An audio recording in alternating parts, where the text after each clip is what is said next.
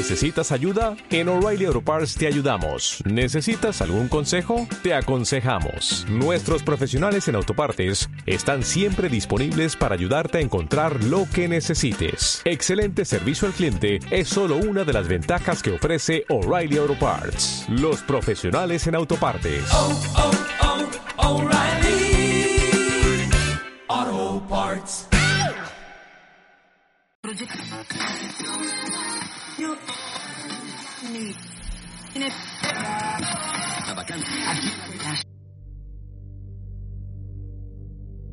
Entre columnas.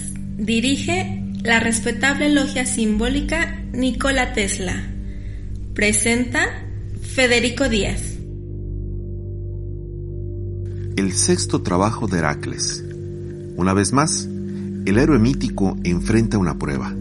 En esta ocasión se medirá ante sus propios pensamientos, el reto de la disciplina mental, la prueba de darle valor a sus palabras, el desafío de vencer los pensamientos que devoran a la humanidad condenándola a ser similar a una bestia. Guiados por las cápsulas de la maestra Honora y Aldo, y con la valiosa participación del maestro Franco, les damos la bienvenida a esta séptima parte de este apasionante viaje, ahuyentar las aves del estínfalo. Desde el santuario de nuestro templo en Guadalajara, Jalisco, México, les damos la bienvenida. Estamos entre columnas, lugar donde converge la ciencia y la virtud.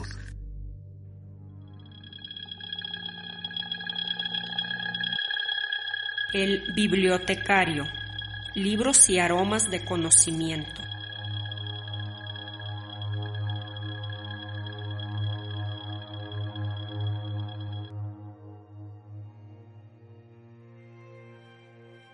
Las aves del estínfalo.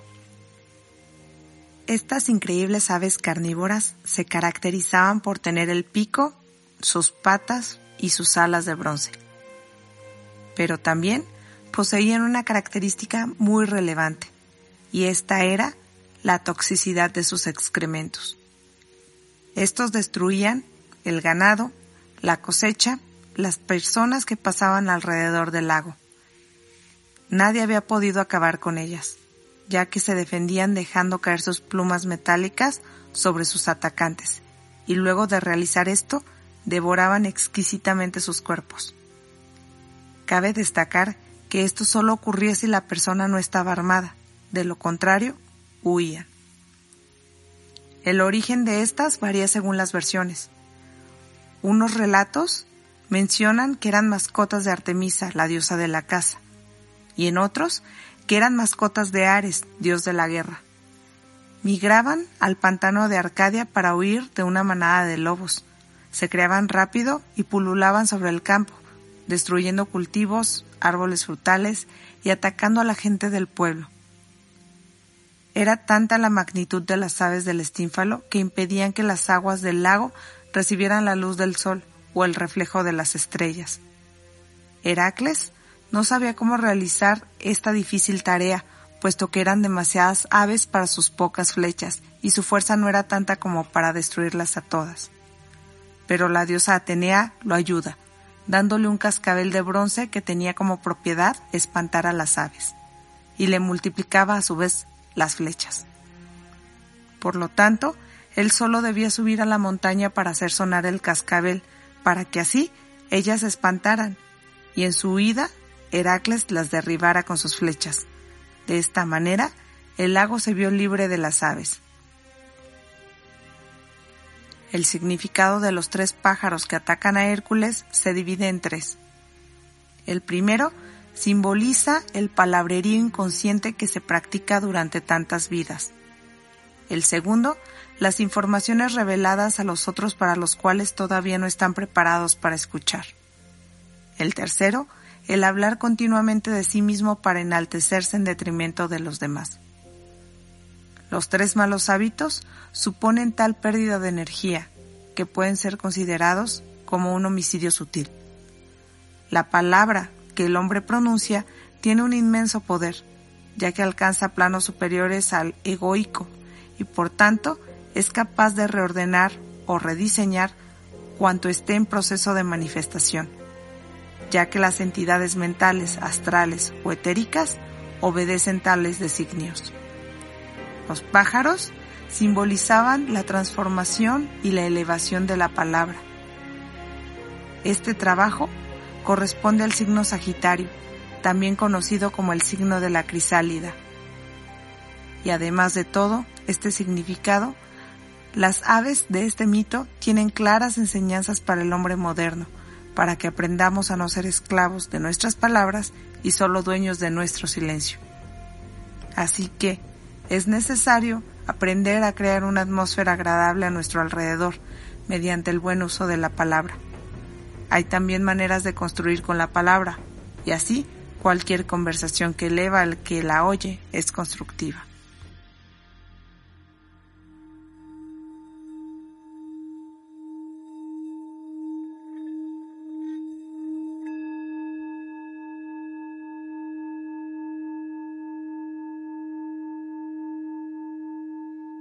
¿Qué tal, Franco? ¿Cómo estás? ¿Qué tal? ¿Cómo te encuentras, Federico? Yo muy bien. Muy bien, excelentemente bien. Ya dispuestos para un episodio más de esta aventura de Hércules. Continuar Sí. con estas pláticas tan amenas. Sí, fíjate que hemos recibido buena respuesta. Al parecer les ha agradado nuestros comentarios. Pero por ahí nos estaban preguntando también. eh, hemos omitido eh, cuáles son los trabajos eh, que no le valen a Hércules. Hasta este momento solamente nos hemos brincado uno, que fue La hidra. la hidra. ¿Por qué no se lo valieron? Pues por la ayuda que reciben, básicamente. De, de- de su primo, ¿no? O Yolao. Yolao, que está ahí. Este, pues en ese argumento eh, no le da un valor. El otro, y que no hemos revisado, al menos en la serie de las pláticas que llevamos hasta el día de hoy, es el de las yeguas, que básicamente representa a Aries, donde pues, ahí sucede pues un asesinato. O la muerte, más que asesinato, más bien es la muerte de también su, su compañero en los trabajos y pues bueno eso hace que el trabajo pues esté hecho pero mal hecho Hecho mal hecho. Así es. Bien. Entonces, bueno, ya contestando la primera, el día de hoy nos toca el sexto trabajo. Vamos a la mitad. Vamos a la mitad. Y cada vez nos acercamos más a esos misterios este, ya más fuertes que tienen que ver con la muerte. Este, el bajar al Hades, un poco de ello también un poco de ello. Eh, y pues bien. Sexto trabajo. E inicia así. Menciona Euristeo. Oh Hijo de Dios, que eres también Hijo del Hombre, ha llegado el tiempo de hollar otro camino. Tú te hallas ante el sexto portal, pasa por él y encuentra el pantano del Estínfale, donde moran los pájaros que hacen eh, estragos. Descubre luego el camino para hacerlos volar hacia su segunda morada. El maestro se detuvo y agregó, la llama que brilla más allá de la mente revela la dirección segura. Hacia adelante entonces marchó Hércules a través de- del sexto portal. Entonces buscó Hércules es- donde estaban estas aves y precisamente las encontró en el Estínfale, que es un, un pantano. Estas aves eh, tenían ciertas características.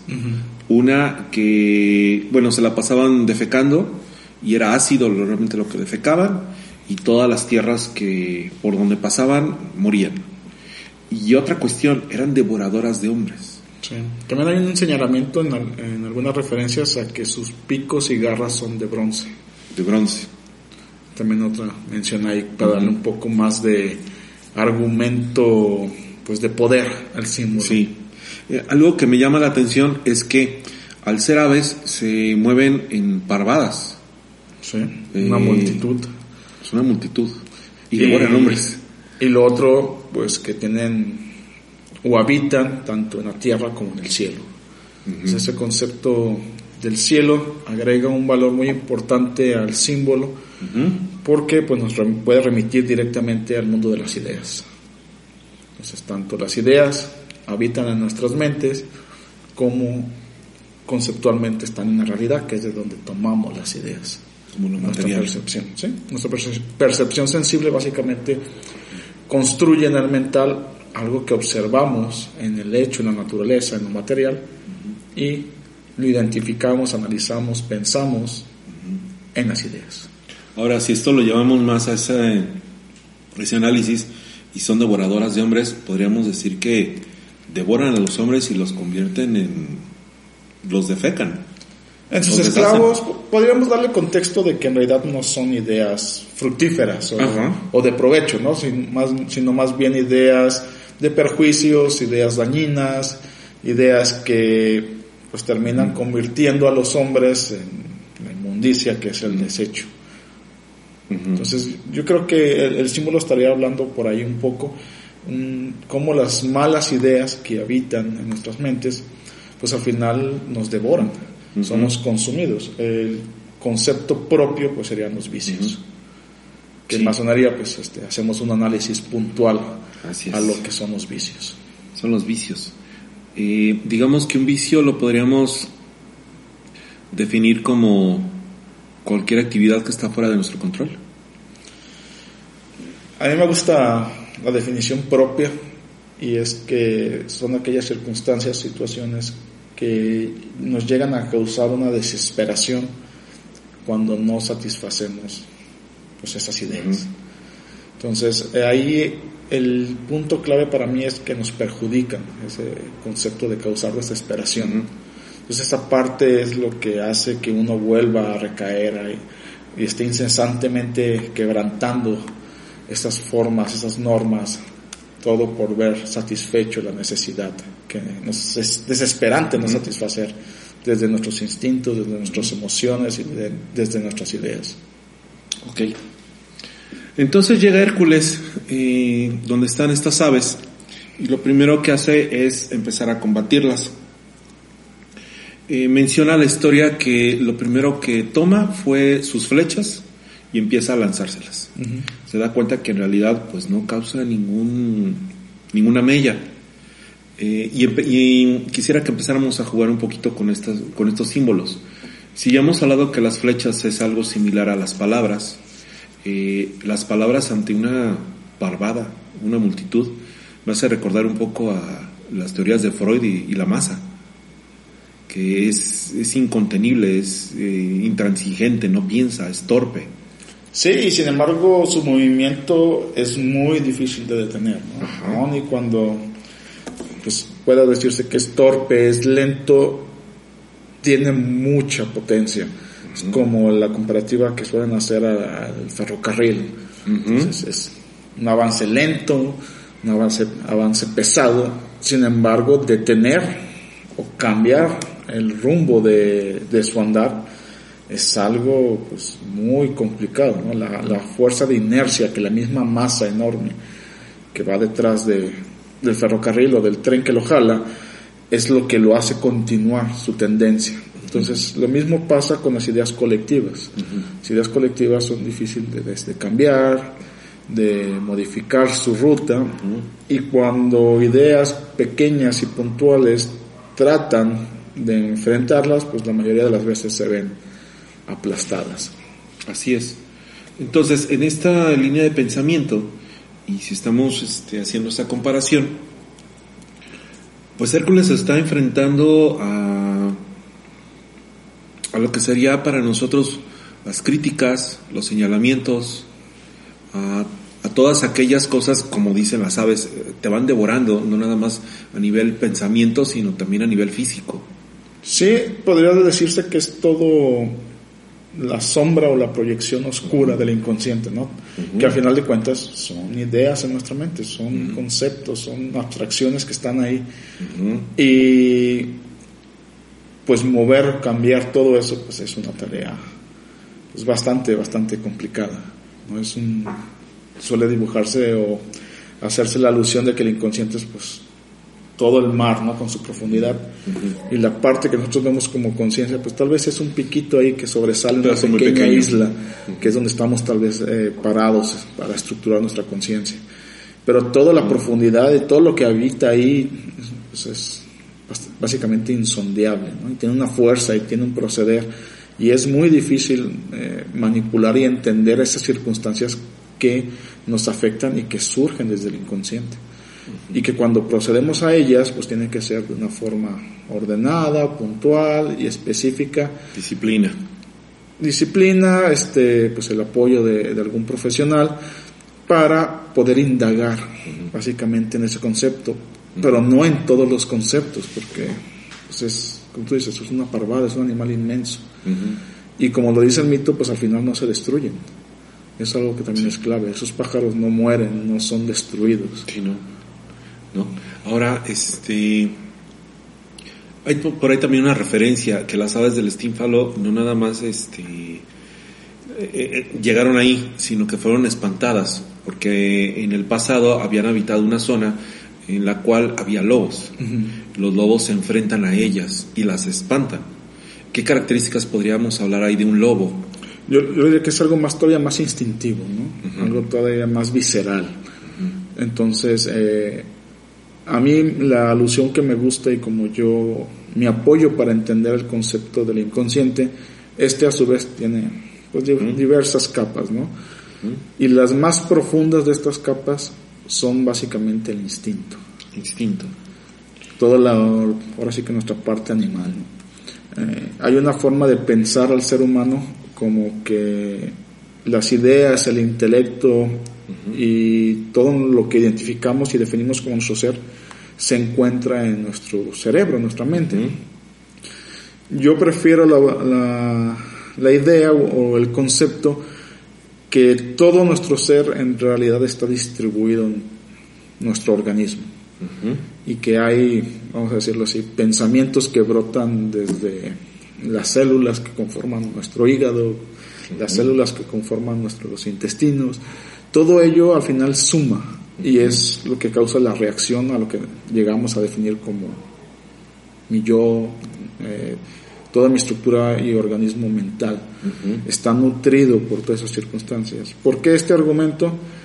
Lo que sí he sabido es que tanto las emociones crean y modifican la química corporal, dígase endorfinas, dígase adrenalina, dígase diferentes sustancias que están relacionadas a vivencias, a, a sentir, a emociones, como si nosotros mm, agregásemos eh, esos químicos a nuestro cuerpo, automáticamente se producen las mismas sensaciones, es el argumento de las drogas, ¿no? Esta química externa modifica la química interna y al final causa emociones, sentimientos y pensamientos de otra forma que no estaban anteriormente. Entonces siempre hay una relación muy estrecha entre toda nuestra química interna y lo que pensamos y sentimos, como lo que pensamos y sentimos que modifica nuestra química interna. Entonces, en este concepto, para mí, todo el organismo tiene ese valor de modificar la química y por lo tal cambiar nuestras ideas. Y lo más instintivo, lo más celular, vamos a decirlo así, pues vendría siendo esos lobos, lo más profundo que modifica Sí. hasta el punto de llegar a crearnos concepciones, ideas y abstracciones que en nuestra mente, en nuestro inconsciente van a formar nuevos conceptos.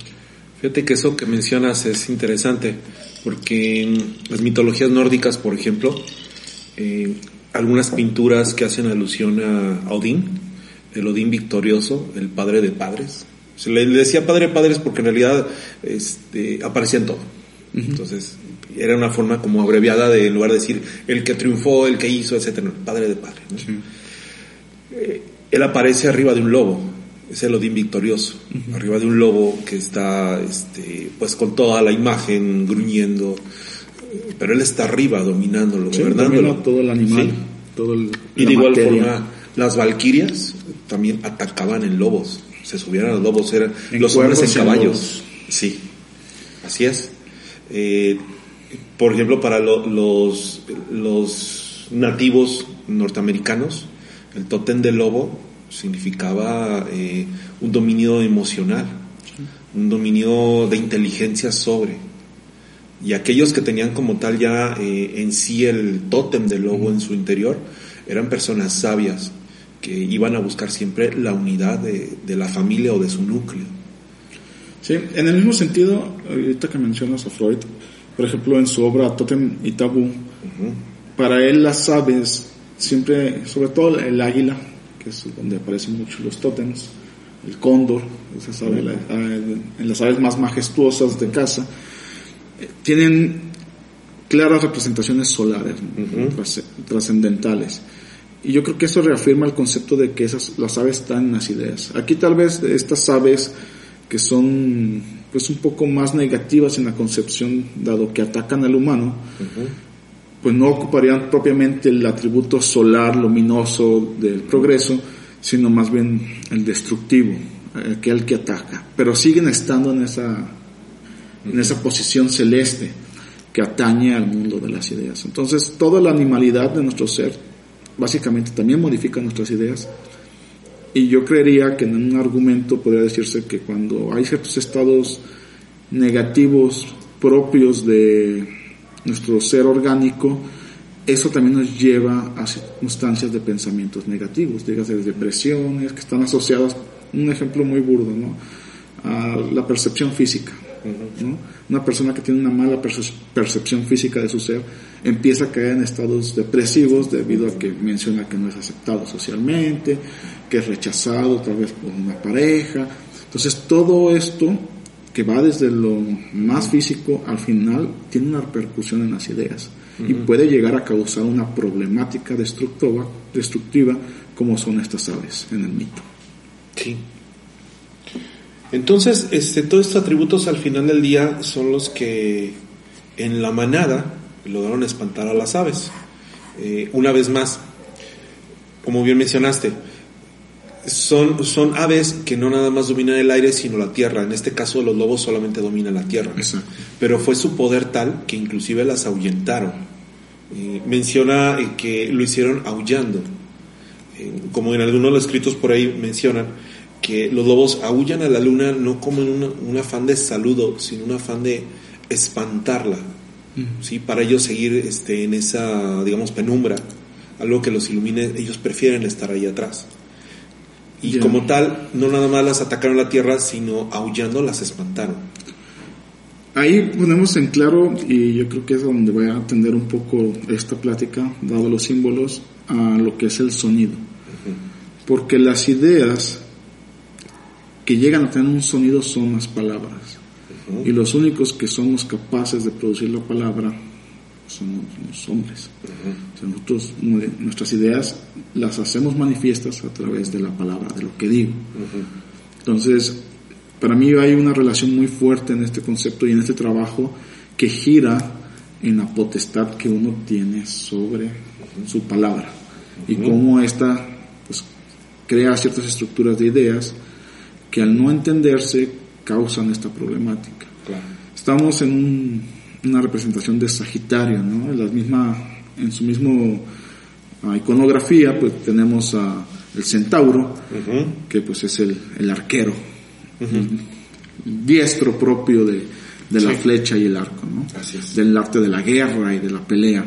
Entonces, esta capacidad de dirigir, de hablar concretamente, de afrontar, pues está, y tiene una relación muy propia al lenguaje, a la palabra, a la expresión y cómo yo manifiesto mis ideas. Cómo hago que mis ideas sean constructivas al manifestarlas o que sean destructivas al manifestarlas a través de mi palabra. Sería el, el saber hablar contigo mismo. Desde el punto de vista interno y también hacia afuera. Saber expresar de forma congruente tus ideas para que el que las recibe entienda el mensaje que tú quieres transmitir.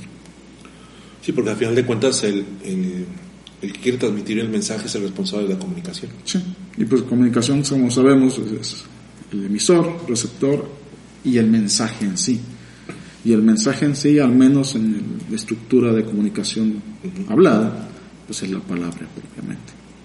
Ahora bien, pues precisamente eso es lo que sucede con estos con estas aves, porque al no poder hacer nada Hércules recibe un, un llamado de Atenea, el cual lo, lo llama y le da, en algunas lecturas dice que le da unas campanas, en otros este, que le da unos crótalos, eh, en otras lecturas eh, es- le da una especie que son como, como los encerros de las vacas, pero son más alargados. ¿sí? Eh, ahorita se me escapa el nombre. Cascabeles también vi Sí. la mención. Digo, tal vez el uso de cascabeles nosotros tenemos asociado a algo más pequeño. Sí, Pero como este hecho. Ajá. que, sea un elemento móvil encerrado en otro físico y que golpee y al golpear produzca el sonido es lo que estaría haciendo la alusión a esta herramienta. Así es.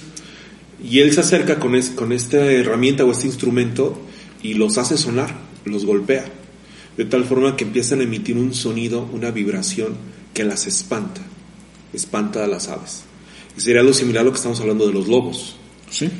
Sí, los lobos mismos, en base al sonido, a lo que relata el mito, las desplazaron.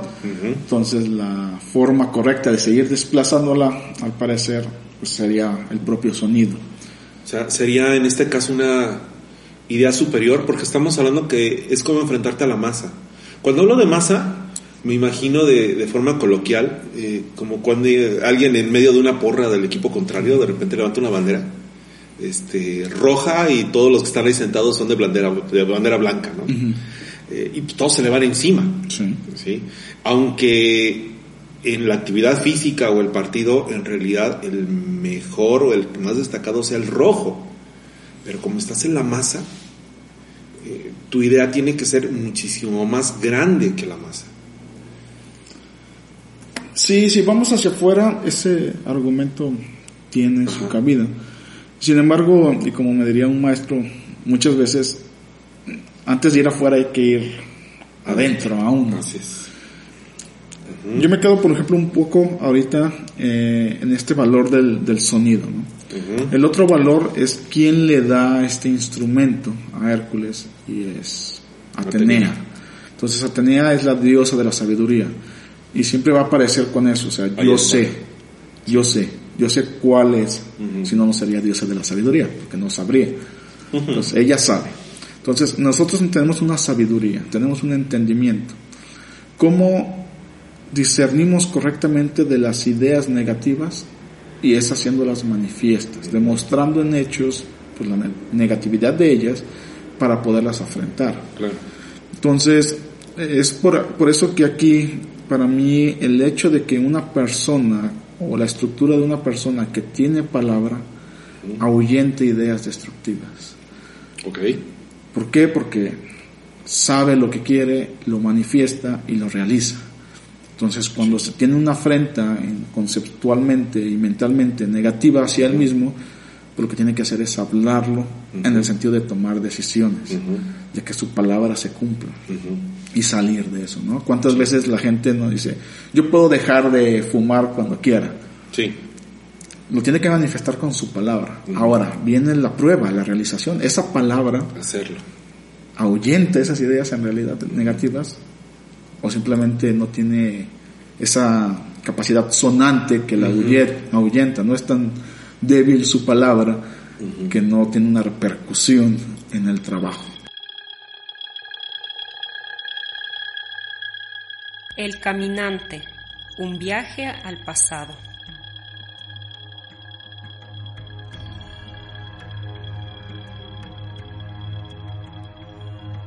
las aves que poblaban la región y el bosque de los alrededores del lago Estínfalo. En la mitología griega, Estínfalo fue un rey de Arcadia, hijo de Elato.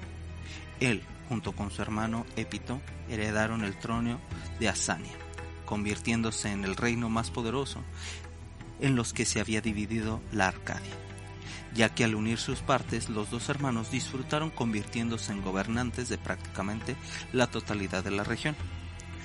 Pelópone, un inmigrante asiático que gobernaba las tierras mismas que por él se nombró el Peloponeso, les declaró la guerra. Al no poder vencerlos, el ejército arcadio fingió arrepentimiento y se ganó así la amistad de Estínfalo. Él le despedazó. Por este crimen traicionero, toda Grecia fue castigada con sequías y hambrunas, que sólo cesaron tras las piadosas oraciones de Eaco. En su nombre se nombró una ciudad al noreste de la antigua Arcadia en Grecia, que tenía templos consagrados a Artemisa y a Hera, y un lago famoso por habitar en él los temibles pájaros del Estínfalo. Esta ciudad había desaparecido por completo en tiempos de Pausinas, donde era, era anteriormente venerada ahí en tres santuarios diferentes, como virgen, como esposa y como viuda. La moderna ciudad de Stinfalia se sitúa en el borde del lago Sur, cerca de dos kilómetros y medio del fluyente. Estínfalo es mencionada por Homero en el catálogo de las naves de la Iliada y también por Píndaro, quien denominó la madre de Arcadia.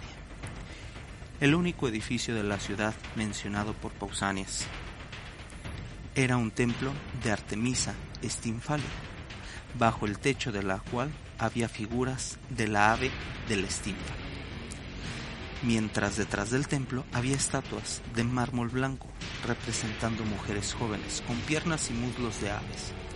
Pausinias dice que estas aves, tan celebradas en la mitología, eran tan grandes como grullas, pero asemejadas a ibis, solo que con picos más fuertes y no torcidos como el de estos.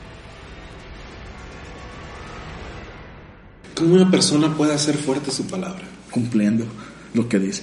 Bueno, pero estás de acuerdo porque en el ejemplo que utilizabas de una persona que fuma, eh, pues sí, habrá quien sí de repente diga a partir de hoy dejo de fumar y efectivamente deja de fumar. Sin embargo, habrá otros que creo que es una buena parte, o una gran mayoría, espero equivocarme, que le cuesta más trabajo, entonces no lo puede dejar de, de golpe. Ahora, mira, ahí hay, es, hay una concepción. El trabajo, que es la parte intermedia entre decirlo y lograrlo, es el esfuerzo mismo de llegar al fin. Entonces, alguien que está en el intento todavía está en el trabajo. Alguien que se ha rendido es aquel que hizo fracasar su palabra, porque ya no está en el intento. Ya concluyó su esfuerzo y su palabra no se demostró. Aquel que todavía continúa con altibajos y lo intenta, bueno, sigue en el argumento de la pelea, sigue en el argumento del trabajo. Y, hoy, hoy fumo uno menos, pero ya fumé algo menos. Pero va en el argumento del trabajo. Su palabra aún sigue constatando, sigue intentando. Bien. Hasta el punto en el que dice cumplí. Y completamente ahuyenté esa idea que estaba dentro de mí. Devoraba a los hombres. Pero mientras es trabajo porque es similar a lo que hablamos en, el trabajo de la sierva. Hay tiempo. En este, en este trabajo no hay un argumento del tiempo, simplemente hay un suceso. Lo mismo pasa en, muchas de las circunstancias propias. El plantearnos un objetivo y alcanzarlo, pues va a requerir tiempo. Algunas cosas se harán un día a otro, otro tomará años, pero lo válido es seguir en el trabajo hasta lograrlo y concretizar, concretizar y poder finalmente decir mi palabra tiene peso. Entonces yo creo que eso es también ese, ese sentido de que trabajar y estar en el trabajo también tiene su valor, nos da una fuerza para poder referenciar nuestra palabra. Sí, sigo en el intento, sigo en el esfuerzo. Lo cumplí, ahora tengo un hecho todavía con más fuerza, porque lo puedo demostrar, lo puedo constatar. Sí, y es como, como cuando vas a querer correr un maratón, ¿no? Empieza por cumplir tu palabra de correr, de levantarte para hacer ejercicio. Del procedimiento. Entonces, eh, en ese concepto es donde entra la sabiduría. Porque el que tiene sabiduría sabe cuál es el proceder adecuado para superar una problemática. Desde el punto de vista de un problema-solución, la sabiduría te da la resolución del proceder para llegar a la conclusión adecuada y resolutiva del problema. El no saber implica uno intentar y fracasar y volver a intentar y fracasar. Entonces llegaríamos ahí con un concepto de dialéctica, donde estaría tesis, antitesis, síntesis y una nueva aproximación a, a la resolución o en el caso de dialéctica a la verdad, o simplemente rendirme y parar todo el proceso y finalmente perder la facultad de mi palabra. Claro. Eh, ahorita estaba llevando a mi cabeza el, a veces que se dice, ¿no? Llegamos a tal hora, es la cita, Y nos acostumbramos a llegar tarde. Y se vuelve tan habitual, tan común, que inclusive el día que llegas temprano te dice, señora, ¿Qué? ¿Qué, qué, por qué llegaste ahorita, no? Es, es, el juicio a tu palabra. Ajá. Pero en el sentido de la persona que no cumple, está tan desvalorada que sorprende que cumpla. Sí. O sea, hay una sorpresa porque cumplió. ¿Qué, pasó, no? Va a llover, dice. Pero es porque su palabra no tiene tanto valor que cuando lo cumple, pues en realidad nadie le daba el valor a lo que dijo y se sorprende. Claro. Que no es lo mismo que cuando una persona que cumple constantemente su palabra por alguna circunstancia falla, al contrario, los demás son sorprendidos, sorprendidos porque el argumento de poder de esa persona falló. Uh -huh. Dada alguna circunstancia. Pero si ves cómo se contrasta el concepto de la idea y la palabra, sí. y cómo al final están relacionados. Y lo mismo sucede para mí. Yo que doy mi palabra, en realidad soy el primer juez de lo que constato o no constato. Entonces, antes de que para, se desvalúen o se les valorice mi palabra a través del otro, ya la desvaloricé yo mismo y tal vez por eso contesto con tanta ligereza. Ah, sí, nos vemos. Sí, hay que Porque sé que puedo responder lo que sea. Claro. Porque nadie confía en mí. Claro. No tengo nada que defender. No tengo nada que demostrar. Entonces, en realidad, pues soy el resultado de ser devorado por un concepto de ideas y la gente me está juzgando como el desecho y no como el atributo mayor Así de es. aquel que cumple. Fíjate que ahorita que estás mencionando esto, eh, hace años leí un libro de Jorge Valdano. Eh, nuestros amigos en Argentina lo van a ubicar muy rápido. Fue un jugador de, de, del Real Madrid que jugó el Mundial de México 86 a un lado de Maradona. Y hizo un libro que se llamaba Liderazgo con otro señor que, una disculpa, se me escapa su nombre en este momento, español. Mencionaba en su escritura que le llama mucho la atención cuando Maradona, cuando Zico y cuando Michel Platini los entrevistaron en México. Michel Platini le preguntan que qué venía a hacer a México, qué venía a dar al, al Mundial de México 86. Uh -huh. Y él argumenta que, bueno, viene de una lesión muy fuerte de su rodilla, no está en ritmo, y, no, perdón, menciona que viene de una temporada muy fuerte en Europa, este, viene cansado, trae fatiga muscular y pues que va a dar lo mejor que pueda. Le preguntan a Zico, eh, y él menciona que viene de una operación de rodilla, no está en su mejor forma física y pues viene a ayudar en todo lo que pueda su equipo. Y como le preguntan a Maradona, el señor contesta, vengo a demostrar que soy el mejor jugador del mundo. Palabras que aparentemente se escuchan arrogantes, uh -huh. pero logró dos cosas, menciona. Una, que en primer lugar todas las cámaras voltearan a verlo. Uh -huh. En segundo lugar, comprometerse, porque si no iba a ser el, el primer señalado, no nada más por la arrogancia, y veámoslo desde el sí. punto de vista este, bueno de decir lo que viene a hacer, sino que ahora por mentiroso uh -huh. ¿Sí? y argentino, ¿no? que, que, en algunas partes tienen esta fama. Sí. Yo lo que escucho es, es, es, un compromiso de sí consigo mismo. Uh -huh. eh, y no estamos a veces acostumbrados a ese tipo de personas. No. De hecho, es propio de, del símbolo de Sagitario es el, esa capacidad de, de, hablar, ¿no? Directo y sin tapujos. Así ¿no? Mucho en la concepción que existe sobre la gente que pues nació en, bajo este signo es que es muy directa. Y la otra relación que se tiene es por el verbo que representa Sagitario, que es yo veo. Y va en el sentido de que si yo tengo la capacidad de ver hacia un horizonte, pues tengo la capacidad de evaluar lo necesario para llegar a ese punto en el horizonte.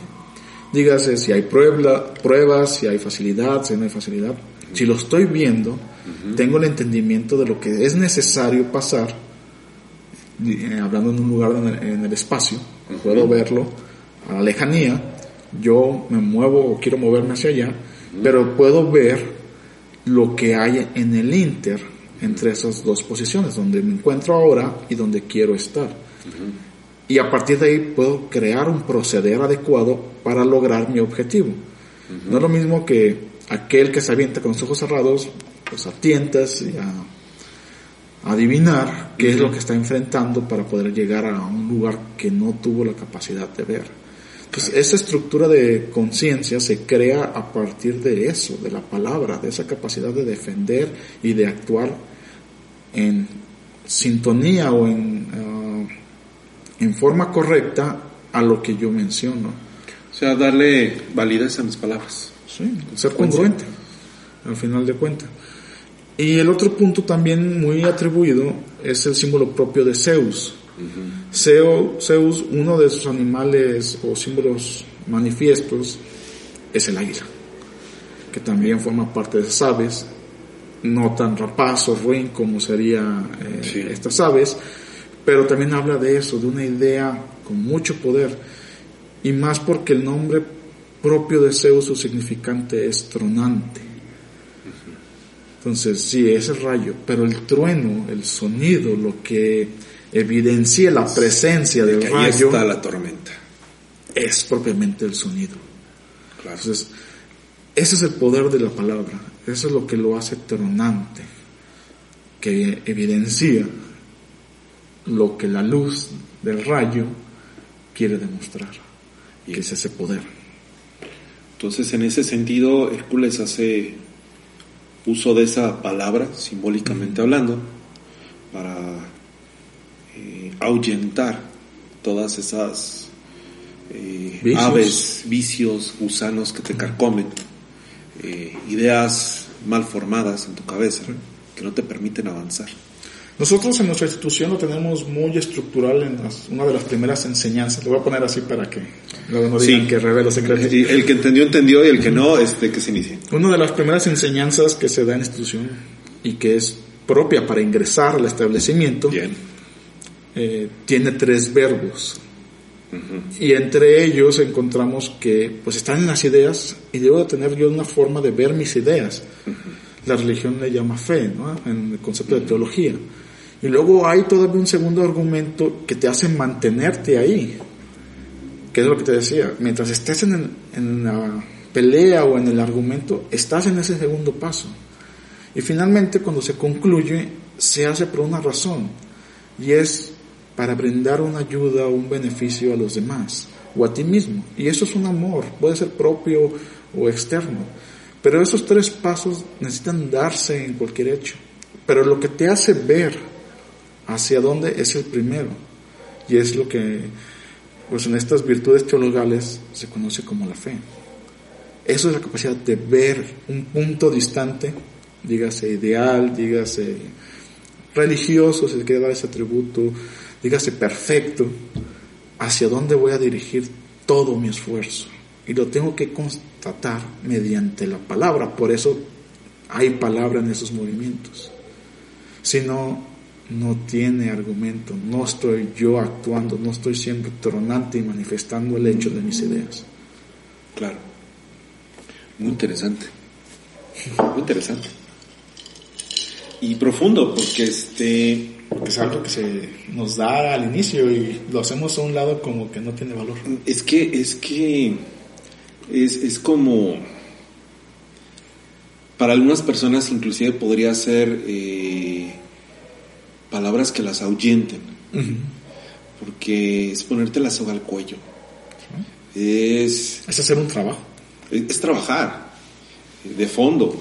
No hay, no hay peor verdugo que tú mismo. Eh, a menos que estés loco. ¿verdad? Sin- y aún así, por muy loco que seas, hay líneas de claridad que te llevan a ese arrepentimiento y esas, eh, digamos, lágrimas nocturnas en la intimidad, donde no te puedes engañar a ti mismo de lo que está pasando. Y ahorita que mencionabas esto, a Argentina, en este personaje que narrabas, yo también voy a mencionar otro argentino, italo, italo argentino, que era José Ingenieros. En su obra, ya sabes que me encanta El hombre mediocre. Y esto mismo que les hablaba simbólicamente de este proceder que se hace en la institución, José Ingeniero lo plasmó en su libro. Esto que le estoy dando tan, o que nos da la institución tan resumido, José Ingenieros lo expandió para explicarlo detalladamente y una resultante de esa relación simbólica es la obra El hombre mediocre. Entonces, nosotros, en el, o cualquier persona, no necesariamente tiene que ser en, en esta institución, pero cualquier persona que se plantea un ideal y lucha y persigue ese ideal en progreso de la humanidad, porque también puedo plantearme ideales egoístas o ideas egoístas, más que ideales. Pero cuando las ideas se plantan y se visualizan en un sentido de progreso a la humanidad, pues es lo que nos aleja del hombre mediocre. Es la única diferencia que existe entre el hombre mediocre y el hombre con grandes ideales. Y es al menos en nuestra institución a donde se nos invita a ir. Alejarnos de la mediocridad y plantear ideas, trabajar por ellas y alcanzarlas por un bien de la humanidad. Sí, definitivamente. Eh, hay de repente algunos lugares, digo, cada quien cumple con y maneja su institución, llamémosle, como mejor lo considera.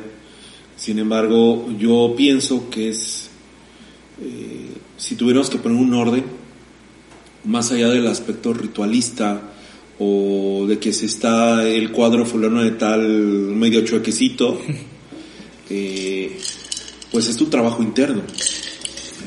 O sea, porque todos esos elementos, eh, en teoría deberías de conocerlos, deberían de conocer, estar dentro de ti y ahí sí límpialos, depúralos, ponle el color que quieras. Hay deberes y nosotros los entendemos y los deberes empiezan en uno. Y luego avanzan hacia afuera de uno. Pero ¿estás de acuerdo que eso es inhumano? Sí, pero ese proceder más humanista, o sea, es inhumano porque no es de una sola persona, pero te, es humanista. Al final de cuentas, uno está incrustado en la sociedad y nos rematimos al, al contrato social. Pero eso te saca totalmente de la sociedad. Sí, pero tenemos que empezar. Sí, claro. Y es por un amor propio y luego, ya que tengo propio, pues puedo dar. ¿Cómo puedo dar algo que no poseo? Es el carácter progresista. Sí. Entonces no, progresa. retrógrado, Ajá. sino va adelante. Partiendo de uno y se expande, ¿no? Y se expande hasta la idea propia o la idea pura, que es el último objetivo. Entonces empieza en mí, luego mi sociedad y termino en lo más lejos que puedo, que es el ideal. ¿Estás de acuerdo que los progresistas son los que, bueno, en primer lugar son los que arrastran a los demás? Los Sí, sin embargo, ahorita quisiera ponerlo o defender, voy a, más bien voy a usar este concepto, voy a defender a los progresistas porque ahorita hay una etiqueta de progresistas Ajá. que son más destructores que, Sí. que progresistas. Sí. Entonces, ese nuevo eh, apropiación que hicieron cierto grupo político, yo no me identifico.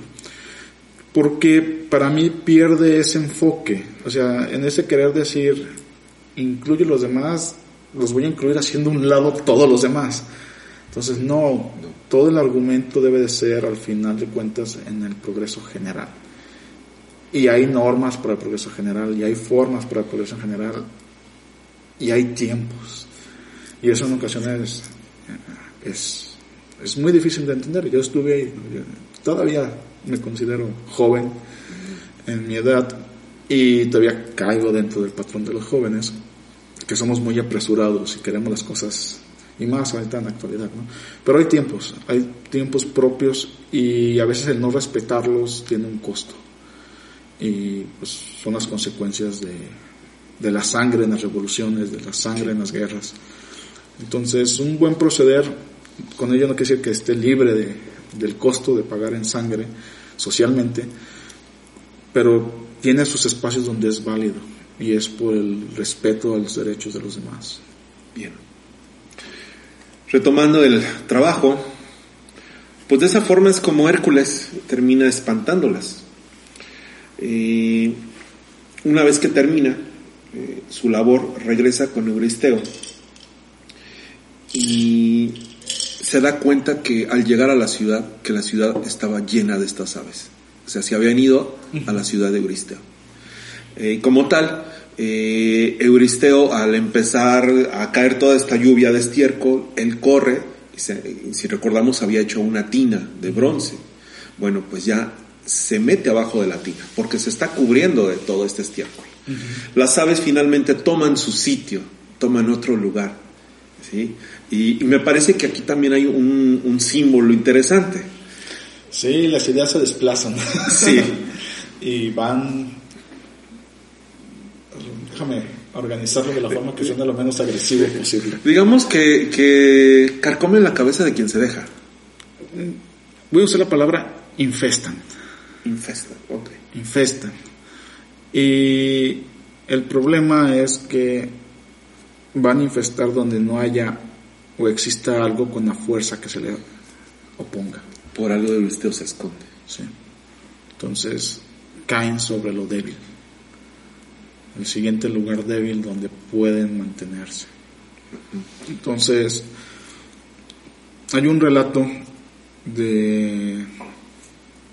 Se lo atribuyen a, a Carl Gustav Jung, que durante el episodio que se suscita en la inauguración de los Juegos Olímpicos, ah, estamos hablando cuando Hitler tenía el poder en Alemania, hacen y la Alemania nazi en ese tiempo, en la pugna de, de su imagen que estaba construyendo el nacionalsocialismo antes de, de la guerra, pues utiliza los Juegos Olímpicos como representación de, de su poder, ¿no? del poder de su ideología y del concepto racial que en ese momento ellos tenían. Era el escenario de demostrar su Exacto. superhombre. Entonces, pues, uno de los eventos más llamativos y simbólicos en cualquier Juego Olímpico es la inauguración. Así es. Entonces muestran la inauguración, se lleva a cabo todo el evento y le preguntan a, a Jung que qué opina de, pues, del evento que acaba de vivenciar. Y él responde, las siguientes guerras van a ser en los arquetipos, en las ideas. Solo van a pelear las ideas. Y pues bueno, posteriormente de- estalla la Segunda Guerra Mundial en base a una sola idea, que era la expansión de la Alemania. Entonces, lo mismo sucede en este argumento. Las ideas tienen un poder inmenso. Y literalmente se infestan en el sentido negativo sobre las mentes que no se oponen. Simplemente llegan, encuentran su lugar, se reproducen y hacen un mierdero, que era lo que estaba Sí, pasando, estaba en esta ciudad de Stínfalo. Entonces, hay que ser muy o tener un carácter de duda filosófica para poder analizar todas las ideas. En la actualidad, y también era un argumento que se decía en el pasado antes de la, eh, del momento digital de conectividad que tenemos, se decía que el problema de la humanidad pues, radicaba mucho en la ignorancia, en no tener acceso a la información. Y ahora con este argumento que tenemos del Internet y el acceso Tenemos masivo a casi cualquier tipo de información, el problema ya no es la falta de información. Hay ideas de todas, pero no es la falta de información. Es el, ahora el problema es discernir correctamente qué información es valiosa y cuál no, y cuál es destructiva y cuál es perjudicial. Y ahorita las compañías que manejan las redes sociales, haciendo comercial ahí, pues, Facebook, por ejemplo, invierte y está desarrollando tanta tecnología y esfuerzo por detectar noticias falsas o las famosas fake news. Sí. Porque en realidad es eso, son ideas que hacen mierdero. Y lo mismo deberíamos hacer nosotros en nuestra mente, cómo detectar esas ideas falsas. Y la única forma, pues es, la filosofía es muy asertiva, pienso yo, y pues tenemos la mayéutica y la dialéctica para cuestionar, referenciar, pero todo se basa en dudar para empezar a conocer por nosotros mismos lo que sabemos en realidad es o no es. Son las primeras enseñanzas de la institución. Sí, y me lleva al concepto alquímico de ese trabajo porque este trabajo está reinado en alquimia por la modificación mediante la aceración. Y la aceración pues es el proceso alquímico donde mediante ciertos trabajos se hacía que los objetos obtuvieran una capacidad blanda, como la cera, para modificarlos. Y lo mismo pasa como los hombres. Somos como cera blanda que se presta a las ideas. A las ideas. Pues bien, creo que hoy sí lo logramos. La hora. Menos de una hora. Algo ya para terminar, Franco. No, pues la invitación a estudiar. Estudiar siempre estar abierto a, a la discusión, al entendimiento. Se vierte aquí lo que pues, en experiencia propia uno ha pasado. No con ello es la verdad absoluta. Está sometida a las mismas leyes de progreso y de crítica. Pero sí tener esa actitud crítica. Hay muchas ideas ahorita y lo más fácil es rodearnos de ideas, pero no todas llevan al progreso que la sociedad y la humanidad debería de o invertir sus esfuerzos. Pues bien, pues muchas gracias por acompañarnos el día de hoy. Eh, los esperamos la próxima semana en otro episodio de nuestro podcast eh, para, para abordar ya el séptimo trabajo de Hércules, el cual de igual forma vamos a, a ver toda la información que nos están mandando en redes sociales para irla filtrando. Ya tenemos ahí algunas preguntas que esperamos responder en la próxima sesión. Muchas gracias, Franco. No, a ti, Federico, por la invitación y seguirme aguantando. Estamos en contacto. Y ya para finalizar, con la frase ya conocida, estamos entre columnas, lugar donde converge la ciencia y la virtud. Hasta pronto.